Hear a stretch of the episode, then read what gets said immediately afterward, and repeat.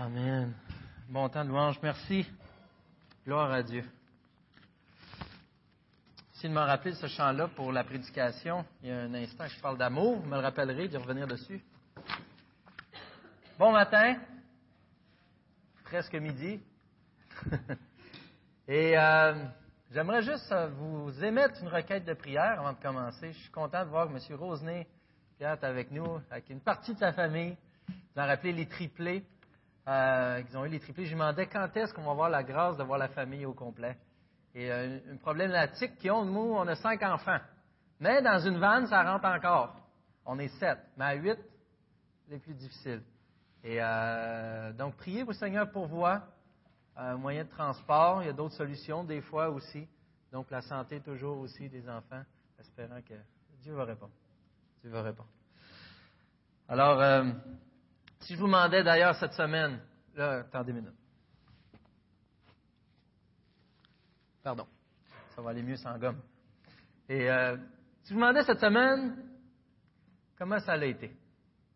Comment ça a été cette semaine? J'avais les François, François et Françoise, je dis les François. François et Françoise qui étaient là avec leur garçon qu'on a parlé, qui vient d'être, euh, finalement, c'est fini avec des bonnes nouvelles, m'ont revenu peur. Puis on a plusieurs situations. Si j'allais voir dans chacun de vos vies, cette semaine, il il y en a eu des affaires. Il s'en est passé pas mal. Mais si je vous demandais, on pourrait passer même toute la célébration à en parler, mais si je vous demandais quelles sont les bénédictions de Dieu, on a chanté contre les bienfaits de Dieu. Est-ce qu'on pourrait passer autant de temps à en parler cette semaine? Est-ce qu'on prend le temps de remarquer ce que Dieu fait? Comment Dieu agit? Je crois que malheureusement que non. Comme disait tantôt, on est un peuple de chialeux au Québec. Et euh, on est chialeux comme humain aussi. C'est normal. Mais on a la grâce de se rappeler ce matin avec une lettre incroyable, la fin de Jude. On termine la série dans Jude et ça finit d'une manière incroyable. C'est vraiment beau. C'est vraiment édifiant. Mais eux aussi vivaient des situations comme nous, la vie de tous les jours. Et c'était un vrai combat qu'ils avaient eux aussi. On s'appelle le but de la lettre, c'est combattre pour la foi donnée aux saints une fois pour toutes. Combattre pour la sainte foi, qui va être d'un verset qu'on voit aujourd'hui. Et ce combat-là implique que c'est une guerre, une guerre spirituelle qu'il y a des bons côtés, il y a des mauvais côtés. Mais qu'est-ce que vous penseriez? Imaginez d'arriver et de dire J'ai tenu fort jusqu'à la fin. J'ai réussi. Regarde, Seigneur, on l'a fait. Quelle grâce! Comme quand tu finis un marathon et dis J'ai réussi, je l'ai fait, j'ai tenu bon. C'est la grâce qu'on a, c'est que Dieu nous garantit qu'on va se rendre là. On va le voir ensemble. On va le voir ensemble. Donc aujourd'hui, on a vu à travers la lettre qui était par un titre ironique, bien sûr, comment pervertir la foi, ou ce que les gens, comment ils ont fait, au lieu de garder la foi, comment ils l'ont suivi leur propre foi, qu'ils ont suivi leur propre évangile, leur propre voie, et à quel point ça déshonorait Dieu. C'est ce qu'on a vu dans la majorité de la lettre. Et là, on revient, et Jude a, cette facilité de prendre tous les courants qu'il y avait à son époque, ce qui était populaire, ce que les gens parlaient, même ce que les faux docteurs enseignaient, et des ramener puis les confronter avec l'Évangile. Et là, on pourrait regarder la fin, puis dit, coudon, qu'est-ce qui se passe? Il est comme bête tout le long de la lettre. Là, il arrive, puis, oh, Seigneur, quelle gloire! Puis ici, puis ça. Puis moi, il a été faire son culte personnel, puis il a été écrire après. C'est quoi qui s'est passé? Mais si on prend le temps de regarder, tout est relié avec ce qui était avant. Ça, c'est la parole de Dieu, chers frères et sœurs. On a la grâce de l'étudier et d'être transformés ensemble. Permettez-moi de lire les versets 20 à 25 de la parole de Dieu dans Jude. Je vous avertis, il y a des versets que votre Bible sera vraiment différente. Et on va en jaser tantôt. Quant à vous, bien-aimés, édifiez-vous vous-même sur votre très sainte foi et priez par le Saint-Esprit. Maintenez-vous dans l'amour de Dieu en attendant le jour où la compassion de notre Seigneur Jésus-Christ sera manifestée pour la vie éternelle. Ayez compassion des uns en faisant preuve de discernement. Quant aux autres, sauvez-les avec crainte en les arrachant au feu, en détestant jusqu'aux vêtements souillés par leur contact. À celui qui peut vous garder de toute chute et vous faire paraître devant sa gloire irréprochable et dans l'allégresse. Oui, à Dieu seul, qui nous a sauvés par Jésus-Christ notre Seigneur, appartiennent gloire, majesté, force et puissance avant tous les temps, maintenant et pour l'éternité. Amen. Amen. Et dans, lorsque les lettres étaient de la parole de Dieu, lorsqu'ils étaient lus dans les assemblées, les assemblées avaient l'habitude aussi de dire Amen, comme on vient de le faire, certains. Permettez-moi de prier, remettre cette partie, ce partage dans les mains du Seigneur. Seigneur Dieu, on va y revenir, mais quelle grâce de pouvoir se tenir comme étant irréprochable devant toi. Seigneur, je suis, tu sais à quel point je suis aussi tant pécheur que n'importe qui d'autre ici dans la salle. Et c'est pour ça, Seigneur, qu'on te prie pour que ton esprit nous transforme, que ta parole nous parle. Donne-nous l'humilité, Seigneur, de recevoir la parole de Dieu.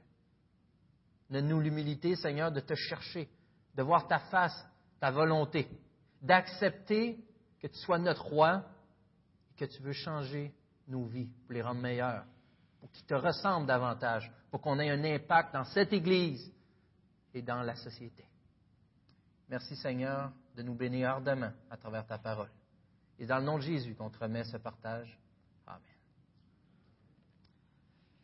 Alors on voit que dans le contexte de Jude qu'on a déjà touché, je saute tout de suite au verset 20. Quant à vous, bien-aimés, édifiez-vous vous-même sur votre très sainte foi. On a déjà vu qu'est-ce que la foi? Donc, le très sainte foi. Qu'est-ce que la foi? On voit que la foi, ce n'était pas comme au verset 3, ce n'était pas l'acte de croire en quelque chose. Ayez foi en moi. Ce n'est pas de cette foi-là qui est question. La foi qui est question, c'est le contenu. C'est l'Évangile elle-même. C'est la doctrine sainte qui a été transmise. C'est ce qui nous est de plus précieux. Et c'est précieux. Et c'est de cette foi-là qui est question. C'est vrai. Donc, vous en rappelez le concept qu'on disait souvent, on est un hôpital ici dont, euh, comme je pense que c'est M. Bourque qui avait dit, dont je suis le premier patient. On est au hôpital de malade qui a besoin de guérir. Mais j'ai vraiment aimé ce que M. Jones, Steve Jones, le président de l'association, a dit. Il faut se voir comme, euh, comme Donald a partagé la semaine passée, il faut se voir comme un hôpital en, guerre, un hôpital de guerre, de campagne, qui, qui répatrie ceux qui sont blessés pour les renvoyer en mission. On est ce genre d'hôpital-là. Il y a une guerre spirituelle qui a lieu, qui est vrai aussi, puisque l'Évangile le dit, qui est vrai. Et à travers cette guerre, on est attaqué de l'intérieur. C'est ce qui arrive dans le cas de Jude, dans leur propre assemblée, leur propre Église, ils sont attaqués. Il y a des faux docteurs, il y a des impies, des non-craignants Dieu, impies, sans piété, qui se sont dissimulés dans leur intérêt dans l'Église. Il avait de l'air à être de bon cœur et tout, puis on se rend compte, puis ils ont pris un certain leadership chez certains. Et dans cette situation-là, qu'est-ce que Jude leur recommande de faire? Comment se sortir de cette situation-là? La première chose qu'il leur dit, pour combattre dans, dans le but de la lettre, combattre pour la foi, il leur dit, vous deviez vous édifier vous-même. Vous édifier vous-même sur votre très sainte foi. Quel est le sens de s'édifier ici? Comment qu'on utilise édifier normalement? Normalement, on dit édifier comme tantôt, c'est édifiant. C'est quelque chose qui nous fait du bien, quelque chose qui nous relève, quelque chose que, pourquoi, euh, qui va nous encourager, quelque chose qui va nous amener à louer le Seigneur, quelque chose qui va nous faire reconnaître la place de Dieu. Ça peut être bien des choses, édifier. Mais dans le texte ici, le sens d'édifier est vraiment dans le sens premier d'un édifice, un bâtiment, de bâtir. Donc le but ici, édifiez-vous, bâtissez, bâtissez sur la très sainte foi. On est un immeuble, un temple spirituel. On est chacun une brique dont Christ est la pierre angulaire. Avez-vous déjà entendu ça? Moi, je viens du domaine de la construction, mais je pense à mon grand-père, par exemple, quand j'étais petit. Il disait, j'ai fait le stade olympique. Dans ma tête, il était tout seul, puis il a fait le stade olympique. Quand il a fait Manic 5, c'était quelque chose, ça aussi. Mais c'est vraiment ça qu'on a des fois. Là, quand je parlais à mes enfants, quand en forage d'amitage, j'ai fait telle route, on était sur telle route, dans leur tête, papa, il travaille tout seul. As-tu quelqu'un d'autre avec toi? Hein? On fait ça tout seul. C'est un peu l'idée qu'on a. Mais autant que dans la vraie vie, c'est pas de même que ça fonctionne. Des édifices ne se bâtissent pas tout seuls. Le sens ici, c'était pour l'Église. C'était pas juste édifiez-vous vous-même tout seul dans votre coin. Édifiez-vous vous-même en assemblée. Édifiez le corps de Christ. Sur quelle fondation? Sur la très sainte foi. Très sainte foi. Je l'ai dit comme ça, je sens bien. Ouais, très sainte foi. Édifiez-vous vous-même sur la très sainte foi. Ça, ça ne veut pas dire que, bon, c'est en assemblée. On le dit souvent. Comment qu'on fait? C'est en donnant chacun, en mettant chacun la main à la pâte. C'est comme ça aussi qu'on le fait. On a tous à grandir. On a tous notre rôle, notre relation à développer avec le Seigneur Jésus, qui va nous aider à apporter de quoi? Les bons matériaux, les bonnes compétences, notre métier dans l'Église, dans l'Assemblée. J'ai besoin de vous pour grandir. Vous avez besoin de moi pour grandir. On est un corps qui a besoin de s'édifier, que Dieu a donné. Vous avez besoin de mes défauts pour grandir. c'est plus dur à entendre, ça. J'ai besoin des vôtres aussi pour grandir. On a besoin de s'édifier. Mais sur quelle base? Sur quelle fondation? Sur n'importe quoi? Sur Jésus-Christ, notre très sainte foi. La foi qui est l'Évangile, le dépôt qui a été donné d'abord aux apôtres par Jésus-Christ, et ensuite qui a été transmis. Ce dépôt, cette préciosité de l'Évangile. Ce à quoi Dieu nous appelle, ce à quoi Dieu nous parle, Dieu nous transforme, Dieu sauve encore aujourd'hui. Le vrai, l'authentique, n'est pas tout seul. Tous doivent contribuer à notre croissance spirituelle. Lorsqu'on parle de besoins essentiels, et c'est là que Jeff a spoilé une partie. Euh, c'est quoi spoiler, pardon? Euh, en tout cas, vendu la mèche. Parce qu'il a dit plus tôt, je ne me rappelais pas d'avoir dit ça, mais aux premières célébrations, c'est ce que j'avais dit. Quand c'est l'essentiel, cette base, qu'est-ce que ça veut dire quand c'est l'essentiel? Au Québec, on dit qu'il y a des besoins essentiels se loger, se nourrir, se vêtir. Qui dirait parmi vous, je peux passer un mois sans logement? Ou je peux passer un mois sans manger? Sans se vêtir, il y en a qui sont capables aujourd'hui. Mais quand même, les besoins essentiels. Ça veut dire que je ne peux pas les enlever, c'est essentiel, j'en ai besoin. Ben, ma relation avec Dieu, que l'Église, que l'édifice soit basé sur les saintes écritures, c'est une relation saine avec notre grand Dieu, c'est un besoin essentiel. Ce que ça veut dire, c'est que c'est en tout temps. C'est pas juste le dimanche matin. C'est pas juste un mercredi pendant une réunion de prière ou un jeudi ou peu importe la journée que vous le faites. C'est pas juste avant le souper. Merci Seigneur pour la bonne nourriture. Amen. C'est en tout temps. C'est essentiel. C'est un besoin. Un bon moyen de savoir si ce besoin-là est atteint. Est-ce qu'on est insensible face à ça lorsqu'on entend dire ça? Êtes-vous en carence du besoin essentiel qui est l'Évangile dans votre vie? Je ne suis pas en train de vous taper sa tête, vous dire là, c'est 20, 20 de votre journée qui va être en prière. Sinon, vous n'êtes pas des bons chrétiens. sinon aussi, non, c'est pas ça que je m'en, m'en vais pas vers là. Mais je vous amène à évaluer votre vie, votre relation avec Dieu par rapport à l'Évangile puis à dire, est-ce que je suis en carence? Est-ce que j'en ai besoin? Est-ce qu'il y a un manque? À un point tel que je ne m'en rends même plus compte, je peux faire comme s'il n'y avait rien là. C'est un besoin essentiel pour grandir. Si je prends soin de mon côté spirituel, je vais être capable de prendre soin de vous par le rôle que Dieu va m'avoir donné. Et c'est la même chose pour vous. Si vous prenez soin de votre relation avec Dieu, vous allez être capable de prendre soin de moi par la grâce de Dieu. On doit bâtir sur la très sainte foi. On va dire, OK, cool, mais comment? Comment qu'on fait pour faire ça? Comment qu'on fait pour s'édifier en Église? Le texte nous dit aussi, c'est prier et prier par le Saint-Esprit. Le Saint-Esprit. On se rappelle, la semaine passée, M. Rendina nous a rappelé que c'était la Pentecôte. Là où le Saint-Esprit est arrivé, le grand consolateur tant entendu. Et qu'avait de l'air l'Église avant ça? Il n'en avait pas. par le Saint-Esprit, Dieu tient son Église. Il nous l'a promis. Il nous l'a promis, il est avec nous. On a Dieu avec nous. On a la Trinité au complet. Mais le Saint-Esprit est essentiel. Il intercède même pour nous par des soupirs inexprimables, un verset dit. On a besoin du Saint-Esprit. Sans lui, il n'y a pas d'Église. Sans lui, il n'y a pas rien. Je disais un peu, c'est comme la clé. Vous savez, le plan d'un meuble Ikea. Il dit, les femmes, bon, il dit, il faudra de le monter. Un gars a dit que c'est capable, mais il reste trois, quatre bottes après. Puis ils se rendent compte dans quelques mois après à quoi ils servaient s'ils n'ont pas suivi le plan. Mais c'est la même chose. On a beau avoir le principe, on a beau avoir la foi, supposément, sans le Saint-Esprit, on bâtit ça tout croche. Ça avait sûrement arrivé, je donne un autre exemple dans la construction, où on faisait des fondations, des coffrages. Il dit, voyons, ça ne marche pas, tout ça. Il dit, regarde, tu as commencé ça tout croche. C'était toujours poli, bien sûr.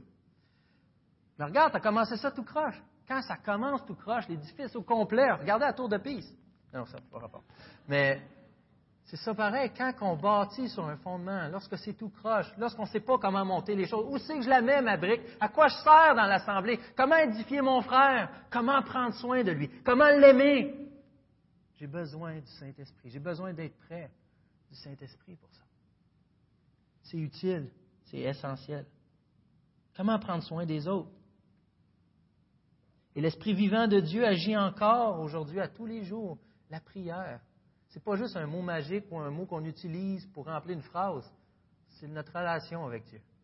Notre moyen d'aimer notre prochain, d'aimer notre frère.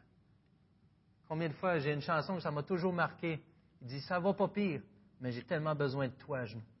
J'ai besoin de toi genoux. J'ai besoin de toi genoux. Vous avez besoin de moi genoux. L'intercession.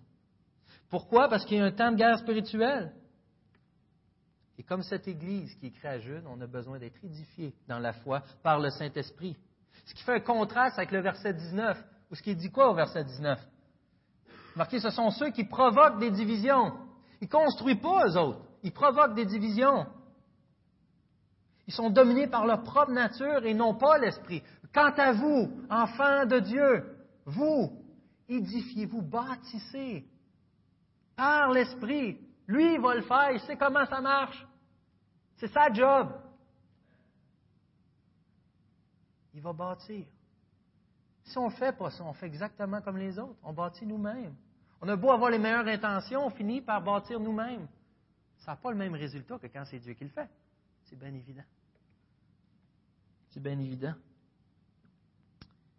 Et si une Église marche par l'Esprit, qui vit sur la base de l'Évangile, de la très sainte foi, elle va être vraiment contraste. Elle aura une vie sainte. Elle va briller dans les ténèbres, assurément. Elle va faire contraste avec l'immoralité qui est vécue à l'extérieur. Il dit, mais de quelle manière ça se pratique? Verset 21 dit, maintenez-vous dans l'amour de Dieu en attendant le jour où la compassion de notre Seigneur Jésus-Christ sera manifestée pour la vie éternelle. Maintenez-vous dans l'amour de Dieu. De quel amour s'agit-il? Dans le fond, si tu m'as parlé de prière, c'est simple, hein? plus un fait deux. J'ai juste à prier, Seigneur, je t'aime, je t'aime. On l'a chanté, regarde le lien, on l'a chanté tantôt. Alors entends mon cœur. Mes mots sont pas assez grands pour te dire. Paraphrase. Mais c'est ça. Lis mon cœur, je ne suis pas capable d'exprimer ce que je ressens pour toi. Est-ce que c'est ce genre d'amour-là, bien qu'il est sincère, réel et utile, je crois. Mais ce n'est pas cet amour-là qui est question ici. Qu'est-ce que ça veut dire? Me maintenir dans l'amour de Dieu? Dans un Steve, moi qui ai 17, 16, 17 ans, ou 18, ou, en tout cas, euh, quelques années, lorsque moi-même qui étais comme les impies, moi-même qui blasphémais contre Dieu, je n'étais pas quelqu'un qui sacrait tout le temps, mais j'étais quelqu'un qui n'avait aucun respect pour Dieu. Aucun respect pour Dieu. J'étais ennemi de Dieu. Comment moi je peux arriver à dire aujourd'hui, Seigneur Jésus, je t'aime? Je suis un bon gars? Comment ça peut arriver? C'est à cause de son amour à lui. Son amour à lui qui est venu sur moi et que j'ai pu l'aimer en retour. Et que je peux transmettre aux autres. Parce que j'ai d'abord reçu son amour. Maintenez-vous dans l'amour, c'est repris, on, entend ça, le même refrain dans Jean 15, euh, 10. Si vous gardez mes commandements, vous demeurez dans mon amour, de même que j'ai gardé les commandements de mon Père et que je demeure dans son amour. Alors qu'est-ce que demeurer dans l'amour? Se maintenir dans l'amour de Dieu veut dire. Lui obéir à ses commandements. Rester, c'est légaliste, ça. C'est Jésus qui le dit en passant. Mais c'est légaliste. Pourquoi je resterais fidèle à ma femme? C'est légaliste. Faut que je reste fidèle à ma femme. Ben, je l'aime. Mon cœur est trop plein. Je n'ai pas les mots pour exprimer. Maintenez-vous dans l'amour. Pourquoi? Parce que si vous êtes dans l'amour de Dieu, vous allez obéir à ses commandements. Vous êtes-vous éloigné de l'amour de Dieu?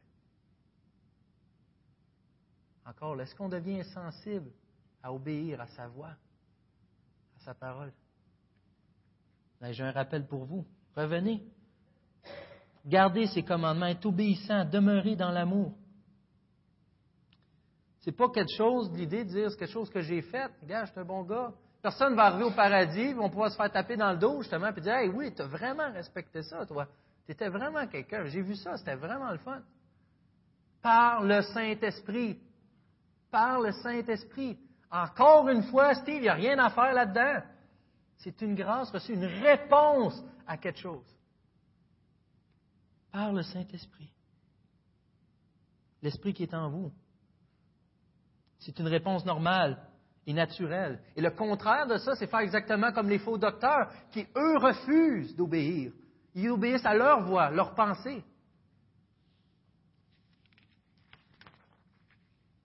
Ce n'est pas important le nombre de versets que tu as appris par cœur dans ce contexte-ci. C'est très bon d'apprendre les versets par cœur. tant mieux, j'encourage. Maîtrisez la parole de Dieu. Apprenez-la. Inscrivez-la. Mais ce qui est encore plus important, comment tu as aimé les autres? Comment cet amour qui t'a été transmis, comment tu t'es maintenu là-dedans? Comment tu as agi avec les autres? Ici, on voit que c'est en compagnie, en attendant le jour où la compassion de notre Seigneur Jésus. Là, c'est en train de dire que moi, c'est parce que j'ai reçu compassion parce qu'en réalité, je suis indigne de cet amour-là. En réalité, je ne suis même pas capable de la supporter, je pense. Mais c'est parce que j'ai eu compassion. Dieu a eu compassion plutôt de moi. il m'appelle à faire de même. Il m'appelle, là, on va voir des groupes un peu plus loin. Et ça nous amène à réagir. Dieu nous rappelle d'abord, là. Rappelle-toi, j'ai eu compassion de toi. Et cette compassion-là, qu'est-ce que ça fait? C'est justement à cause de ces péchés-là, tout ce qui a été décrit dans la lettre, qui amène nous à rappeler en enfer. Mais quand le Seigneur va revenir, la fin du verset, j'aurai pas à subir ça. J'aurai pas à subir ça. Car Dieu a eu compassion. Car Dieu a eu compassion.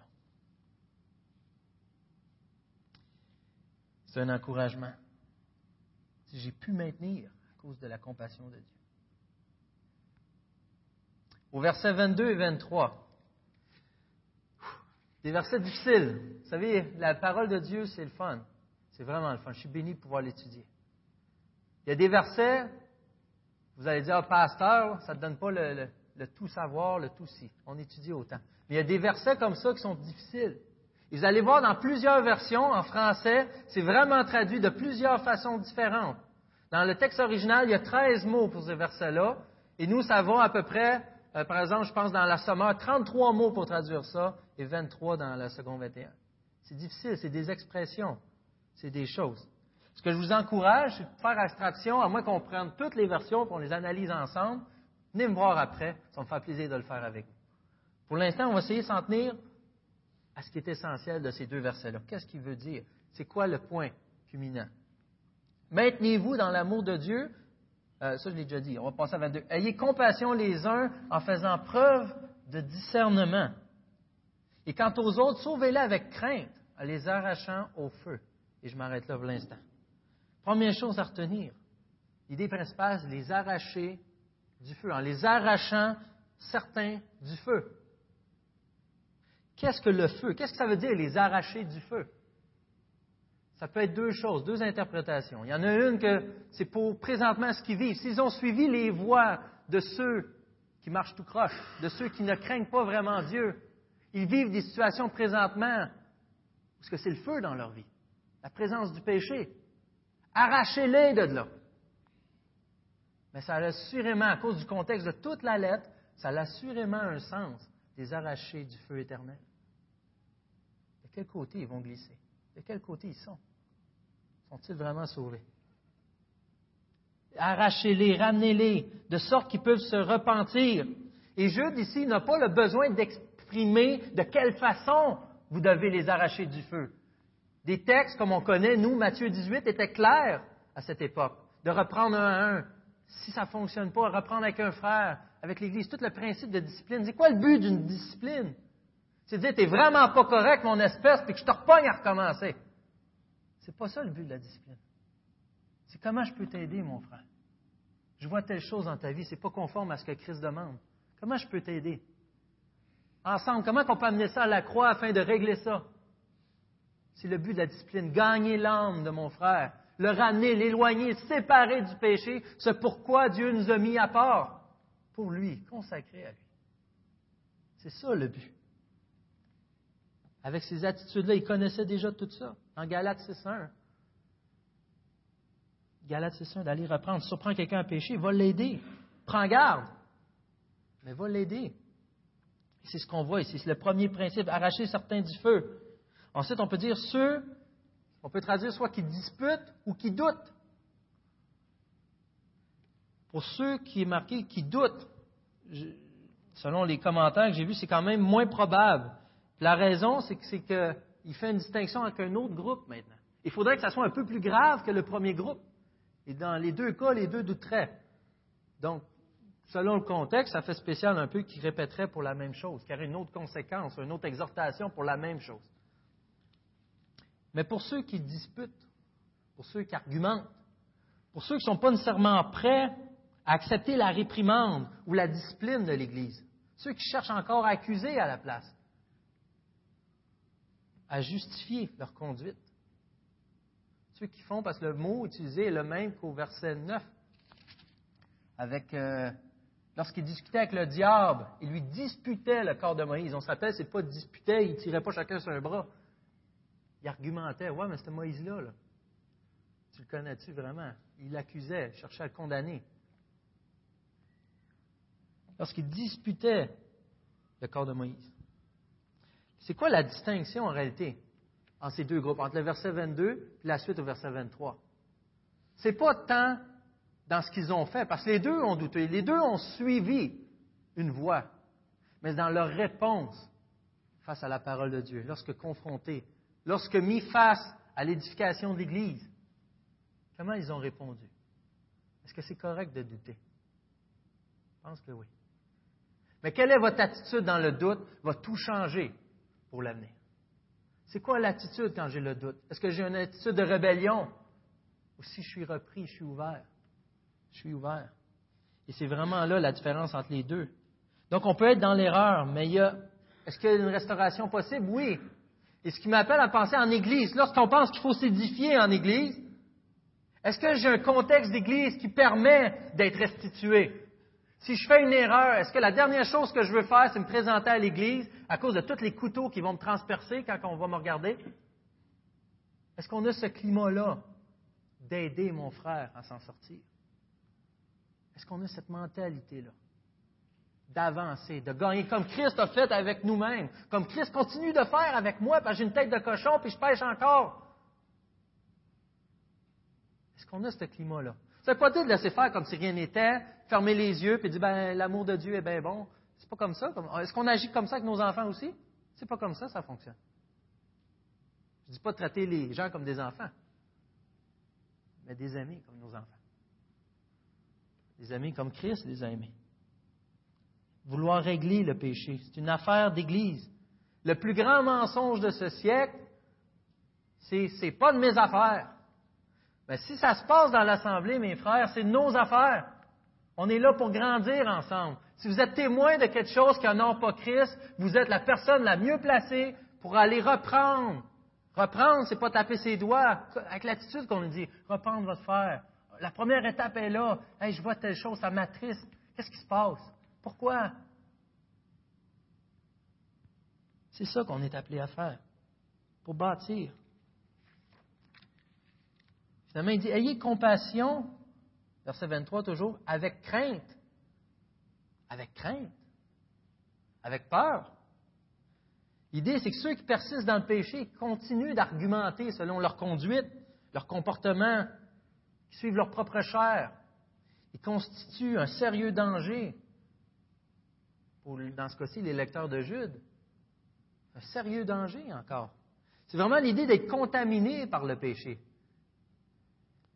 Il faut expliquer ce que ça veut dire, parce que là, c'est pas genre si je parle à quelqu'un qui a été dans un bar, il peut me contaminer par le péché, puis euh, on va rester euh, dans notre enclos. On se rappelle en période de guerre, on essaie de se relever, donc on reste parmi nous. C'est pas ça. Au contraire, on se rappelle le mot compassion. Compassion exige de s'ouvrir vers l'autre, d'accepter des choses, d'aller plus loin.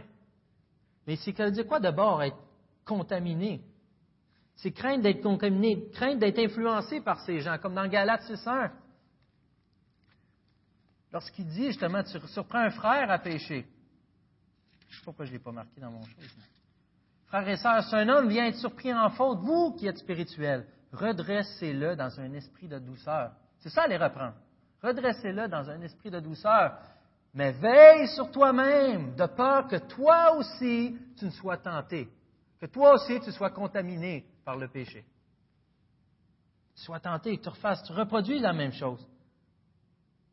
Mais je crois que la plus grande peur ici, c'est la peur dans le sens de la crainte de l'éternel.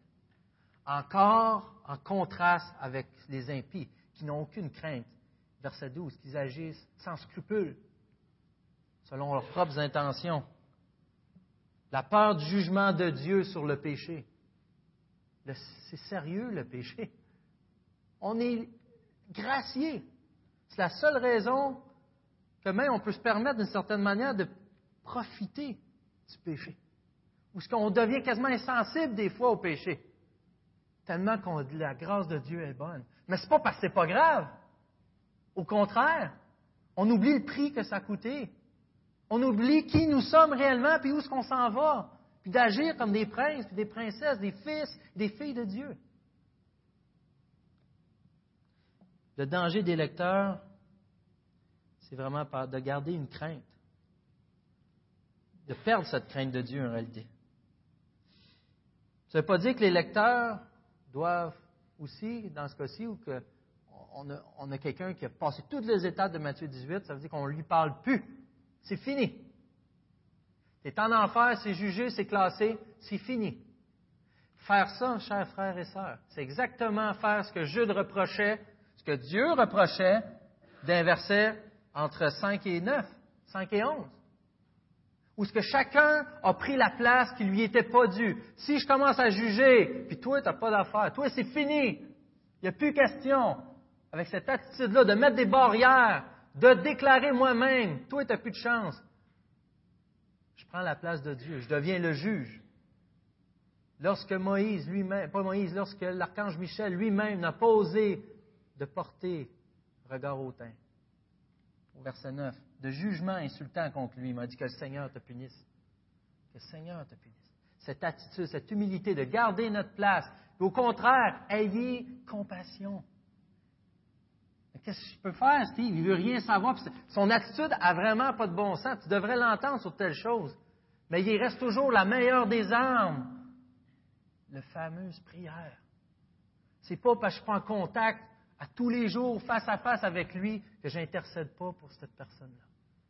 La meilleure personne, la mieux placée, celle qui a la clé du cœur, c'est le Seigneur Jésus-Christ. Il est atteignable par des prières. Intercédons, aimons-les, ayons, ayons compassion pour ces gens qui sont vers la perdition. Et certains que ceux qui doutaient se sont repentis. Il y en a certains là-dedans qui sont repentis. Et peut-être même des faux docteurs se sont repentis. C'est possible pour eux aussi. Le seul péché impardonnable, c'est lorsque tu refuses le message de l'Évangile. C'est le seul moyen d'être sauvé. Si tu le refuses, il n'y a plus moyen d'être pardonné. Donc, il y a des actions absolument. Je vous amène quand même à ne pas juger, mais de faire attention. Il y a du discernement à avoir. Car le péché, de quelle manière que c'est de quelle manière que c'est c'est laid, je vais leur dire le mot parce que je veux pas. c'est que l'expression mentionnée au verset 23 veut vraiment dire comme des excréments. D'haïr, comme des excréments. La tunique ici qui est question, qui est souillée, c'est celle qu'on pourrait dire comme des bobettes aujourd'hui. La petite culotte, c'est la tunique qui était portée près de la peau. C'est vraiment avec la crainte, en détestant jusqu'aux vêtements souillés par leur contact. D'avoir peur à ce point-là, de réaliser le côté pécheur, où ça mène. Et c'est ça contre quoi Jude, dans sa lettre, prend garde tout le long, nous met en garde contre ça.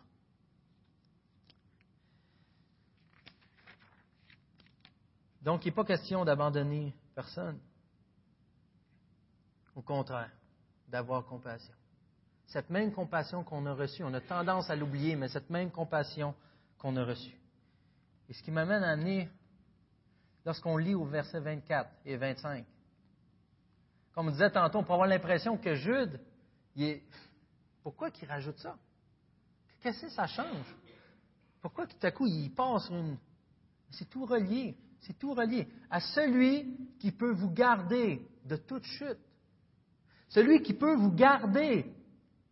si vous vous rappelez, ça fait l'écho du verset 1 où ce qui dit qui sont saints en Dieu, à vous, euh, ce qu'ils est appelés, qui sont saints en Dieu le Père et gardés pour Jésus-Christ. Donc Dieu, il va faire son possible pour nous garder. Il nous garde. Mais ce qu'il est en train de dire qu'il nous garde du péché, puis jamais on va pécher. Si vous êtes ici, vous péchez encore, vous n'êtes pas des vrais chrétiens. Pas ça qu'il dit, là. Je pourrais même pas, euh, je serais pas là, là. Je, ne serais pas là. Mais ce qu'il est en train de vous dire, jamais vous allez vous éloigner au point où vous n'aurez pas la foi. L'apostasie. Jamais je vais vous garder de ça. La relation, on va toujours être là. Il nous garde en Jésus-Christ. On demeure ses enfants. On a cette promesse parce que ça ne repose pas. Il ne nous a pas acceptés parce qu'on était tellement rendus des bonnes personnes. mais il ne nous rejette pas plus parce qu'on est rendu dans des moments plus faibles de notre vie. Ce n'est pas nous. C'est pas nous la mesure. C'est lui. C'est son sacrifice, celle de Jésus-Christ. Mais la partie incroyable, il dit, pour vous faire paraître devant sa gloire irréprochable. Oh! Avoir remarqué, si vous êtes dans l'Église, et je termine avec ça, si vous êtes dans l'Église, je ne reprendrai pas M. Mathieu, je vais en prendre un autre. Mais M. Mathieu, il fait bien, là. Il dit, il, est parfait presque. Hein? M. Mathieu. On connaît peu de défauts, là. Peu. Mais dans l'Église, on peut paraître pas pire aux yeux des autres. Si on veut augmenter le test, on peut aller dans la famille. On demander aux enfants. Selon l'influence plus ou moins saine qu'on peut avoir ses enfants, on peut s'en sortir encore pas pire. Dire, ah, papa, il a, a un bon standard. Allez jusqu'à votre conjoint ou votre conjointe, votre femme ou votre mari. Ça vient de péter. Ça vient de péter. Tu n'as plus aucune chance de faire croire à personne que tu es irréprochable. Impossible. Impossible. Amène ça à un stade plus haut, va devant Dieu. Hein? Moi, il est aveugle, il nous dit qu'on est irréprochable. On est devant le Dieu de l'univers qui connaît chaque parcelle de notre cœur mieux que nous-mêmes. Vous savez, des fois, on pense faire de quoi pour quelque chose, puis Dieu nous révèle une couple de mois après que c'était pour d'autres choses qu'on faisait ça. Il nous connaît encore mieux que nous-mêmes, puis il est en train de nous dire, lui, le Dieu de l'univers, celui qui possède notre salut, que nous sommes irréprochables, présents devant lui, irréprochables. Wow. Et dans l'allégresse, je me demande pourquoi. Vous ne voyez pas de raison d'être joyeux. D'être reconnu devant Dieu comme irréprochable. La grâce de notre Seigneur va jusque-là. Il nous voit comme tels à cause de Jésus-Christ. C'est pour ça qu'il nous demande de nous édifier. Faites abstraction vous-même des bébites pour vous piquer. Confiez-moi-les qui vous voient comme irréprochable. Moi, irréglé, moi.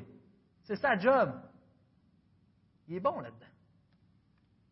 Il veut nous sauver de toutes choses. Il nous voit comme irréprochables, ce qui fait notre plus grande joie. Donc après, oui, à Dieu seul, qui nous a sauvés, appartiennent la gloire, la majesté, la force et la puissance. Maintenant et pour l'éternité. Incroyable. Quelle grâce. Je vais terminer avec ça. C'est le but de la lettre. Comment combattre pour la foi donnée au Saint une fois pour toutes? Si on essaye encore par nous-mêmes, on y voit l'échec. Basé sur le Saint-Esprit, par la grâce reçue, travailler ensemble, être reconnaissant, accepter d'être pris aussi. C'est le bout qui fait mal.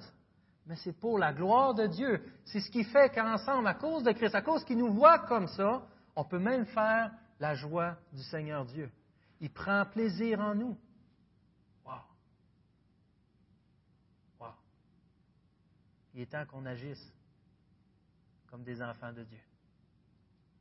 Il est temps qu'on le réjouisse encore davantage pour tout ce qu'il a préparé d'avance pour nous. Il nous bénit énormément, Saint-Hyacinthe. Ce que je vous propose, c'est que volontairement, on s'avance, qu'on aille un pas plus loin. Qu'on soumette nos cœurs entièrement à notre Seigneur. Moi le premier. Amen. Prions. J'inviterai la louange à s'avancer.